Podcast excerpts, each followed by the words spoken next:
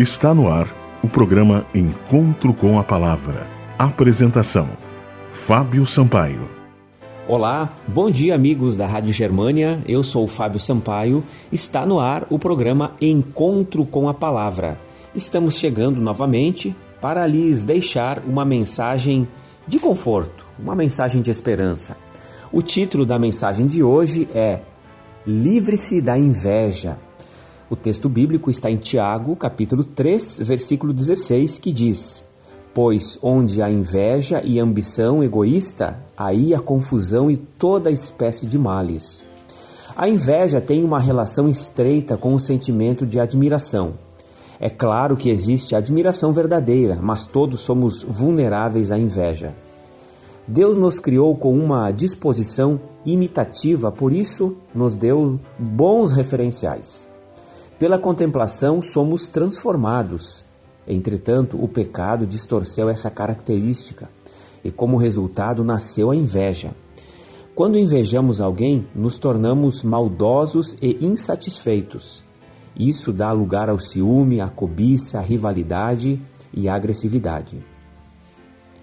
Os invejosos não têm necessariamente desvio psicológico identificável e podem viver a vida toda em uma condição de enfermidade mental e espiritual. O coração em paz dá vida ao corpo, mas a inveja apodrece os ossos. Provérbios capítulo 14, versículo 30. Infelizmente, são muitos os problemas sociais decorrentes de decisões tomadas por pessoas invejosas. Quando somos vítimas da inveja, ficamos enredados em algo maior do que nós originalmente encontrado no céu quando Lúcifer, o primeiro invejoso da história, quis estabelecer um trono acima das mais altas nuvens e ser como o Altíssimo. Isaías capítulo 14. A narrativa bíblica nos revela as consequências terríveis de relacionamentos dominados pela inveja. As irmãs Lia e Raquel viveram como rivais. Gênesis capítulo 30. José foi vendido por seus irmãos. Gênesis capítulo 37. Ana, mãe do grande profeta Samuel, sofreu com as humilhações de Penina. 1 Samuel capítulo 1. E Davi sofreu perseguições terríveis devido à inveja de Saul. 1 Samuel capítulo 18. De fato, os cristãos não podem derrotar a inveja sem travar uma luta espiritual. O amor ao próximo e a admiração sincera, desprovida de maus sentimentos, é o que Deus oferece a todos os que o amam acima de todas as coisas. Que seus relacionamentos sejam puros, sinceros e livres de toda inveja. Assim você dará um bom testemunho, você dará testemunho de que tem andado continuamente com Deus, é um grande privilégio para nós, meus amigos, andarmos na presença de Deus todos os dias.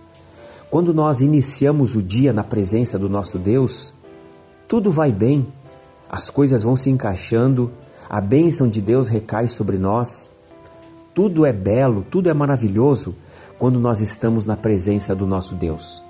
Para que nós sejamos abençoados, para que Deus limpe o nosso coração de todo mal, inclusive desse sentimento ruim da inveja, nós devemos, nas primeiras horas do dia, buscar a presença de Deus, colocar a nossa vida em Suas mãos. Você tem feito isso? Faça isso. Coloque a sua vida nas mãos de Deus, já nas primeiras horas do dia, antes de você sair de casa. Deus vai limpar o seu coração e o seu dia vai ser diferente. Vamos orar? Querido Deus, limpa o nosso coração de todo mal Longe de nós esteja a inveja e todo e qualquer mau sentimento. Em nome de Jesus. Amém. Esse foi o programa Encontro com a Palavra de hoje.